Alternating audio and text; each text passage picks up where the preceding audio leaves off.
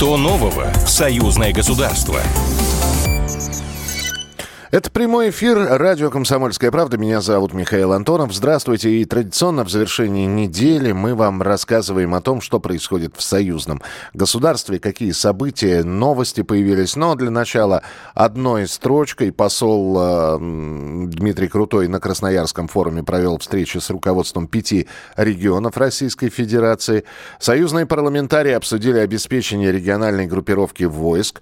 В Ижевске, в Ижевске состоялось выездное заседание комиссии парламентского собрания Союзного государства по безопасности и обороне, ну и запущено прямое регулярное сообщение между Нижним Новгородом и Минском. Это вот э, новости, которые происходили в течение этой недели, но одна из новостей, на которую мы особо обратим внимание, это государственный визит э, Александра Лукашенко в Китай. Э, и по итогам этого визита было заключено почти четыре десятка соглашений и контрактов на 3,5 миллиарда долларов. А с нами на прямой связи политолог, председатель наблюдательного совета Белорусского комитета молодежных организаций Вадим Боровик. Вадим, здравствуйте. Приветствую вас, друзья. А, вы знаете, Вадим, некоторые уже а, а, так стали комментировать, что это была не только экономическо-дипломатическая поездка, что, дескать, еще и белорусский президент дал а, вот этой поездкой некий сигнал Западу. Что скажете? Послушайте, во-первых, у нас очень позитивный опыт сотрудничества с Китайской Народной Республикой уже с момента обретения независимости мы взаимодействуем. А когда Александр Лукашенко пришел к власти, он один из первых политиков э, постсоветского пространства, который обратил особое внимание на э, ведущую роль Китайской Народной Республики в развитии э, глобальной экономики. Он еще тогда предсказал, 30 лет назад, что Китай станет первой экономикой мира. Проявляли мы со своей стороны, как страна, должное уважение Китайской Народной Республики – когда еще, еще до того, как она выбилась в мировые лидеры, мы вели себя очень прагматично, деликатно, с большим уважением, и мы никогда не были, скажем так, страной, которая пыталась извлекать только выгоду для себя. Мы всегда старались работать таким образом, чтобы это было обоюдо выгодное, выгодное сотрудничество. Поэтому, в принципе, э, как вот отметил белорусский лидер, мы против кого-то никогда не дружили ни с кем.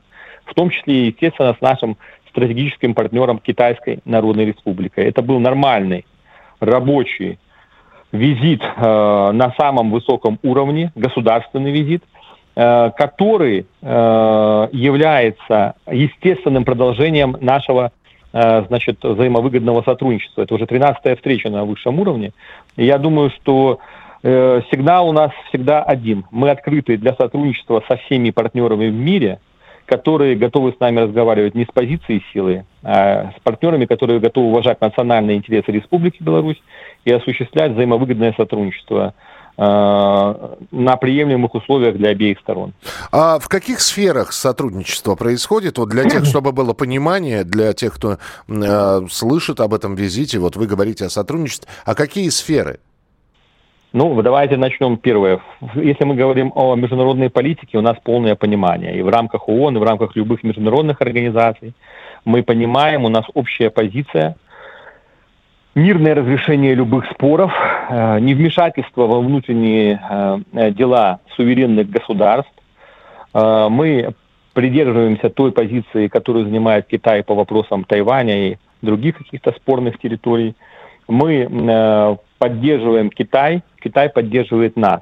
В том числе вот и в вопросах, когда э, те или иные страны пытаются незаконно устраивать э, госперевороты, либо каким-то образом влиять э, и давить на внутреннюю политику суверенных государств. У нас здесь абсолютное взаимопонимание. Китай сегодня поддерживает э, полноправное членство в Шан... э, Беларуси э, в Шанхайской организации сотрудничества. Поэтому в политическом плане у нас полный консенсус. Касательно экономики, здесь мы не говорим просто о торговом обороте, не просто о торговле товарами и услугами.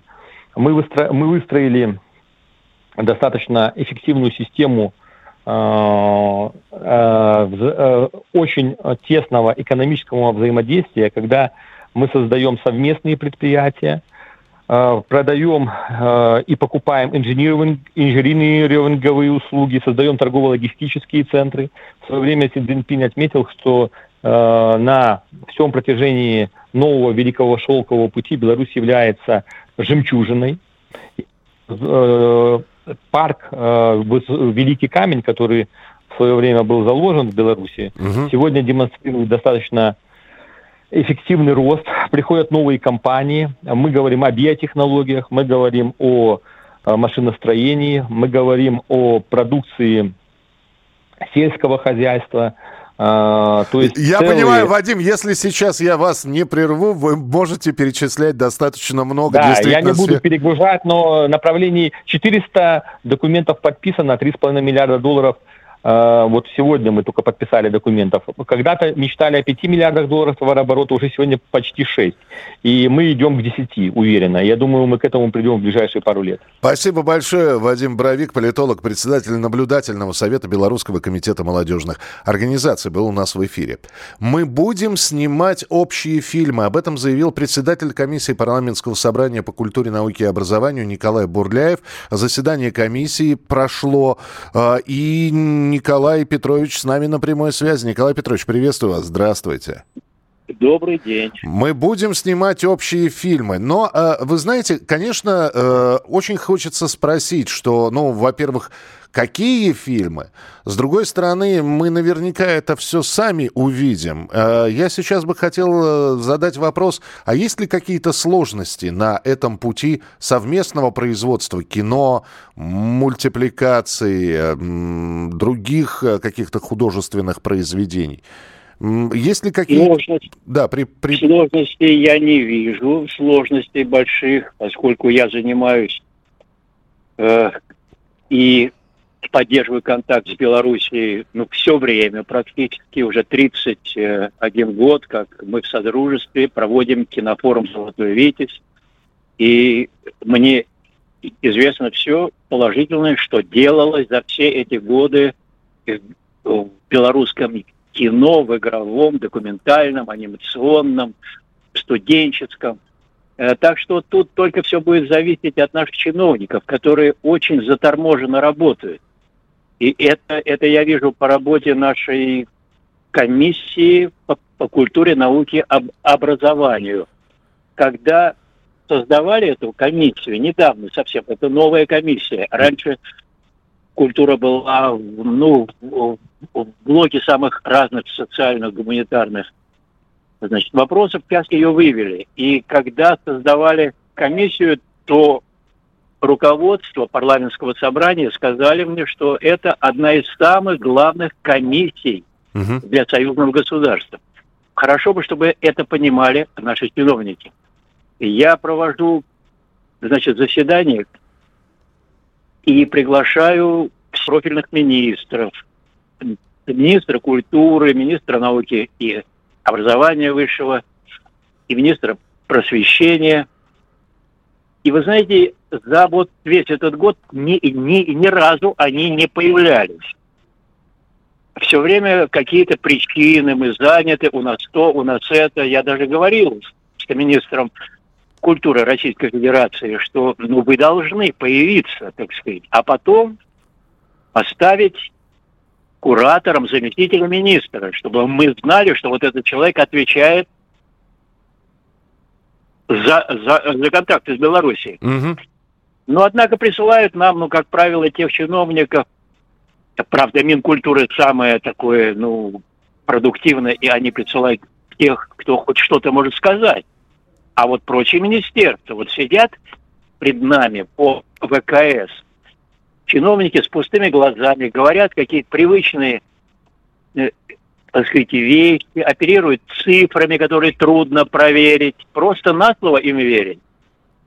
А работают очень вяло, вот все эти годы, поэтому так, ну, так вяло развивалось союзное государство, потому что для всех наших министерств это как бы нагрузка. У них и так полно ну, федеральных забот, а тут еще, значит, союзное государство.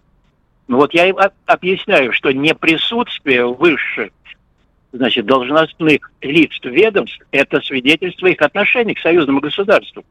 Ну, Николай, Тому... да, Николай Петрович, да. я вот сейчас вас услышал, и я надеюсь, что не только я вас услышал, но и те люди, которые, э, э, в общем-то, которым сейчас двигаться надо намного быстрее, потому что и времена такие, э, в общем-то, не для медлительных. Я надеюсь, что ваши слова сейчас услышали все те люди, которые пока не приходят на ваше собрание, но в следующий раз будут в очередь выстраиваться. Так что будем внимательно следить за работой э, комиссии парламентского собрания. Спасибо, что были с нами. Николай Бурляев, председатель комиссии парламентского собрания по культуре. Ну и э, я просто хочу напомнить, что Николай Петрович периодически появляется в нашей программе, и вот регулярно он говорит, и говорит о творческом горении в том числе, но очень хочется верить, что у чиновников, э, в частности, не только у творческих работников, художников, э, э, режиссеров и актеров будет творческое горение, но и у тех людей, которые, собственно, должны какие-то проекты обсуждать, э, визировать их, э, ставить резолюции, утверждать, э, что у них будет не менее творческого горения, чем у актеров. Это была программа «Что нового? Союзное государство», и мы обязательно встретимся на следующей неделе в это же время. Впереди далее интереснее новости и передачи. Что нового? Союзное государство. Программа произведена по заказу телерадиовещательной организации Союзного государства.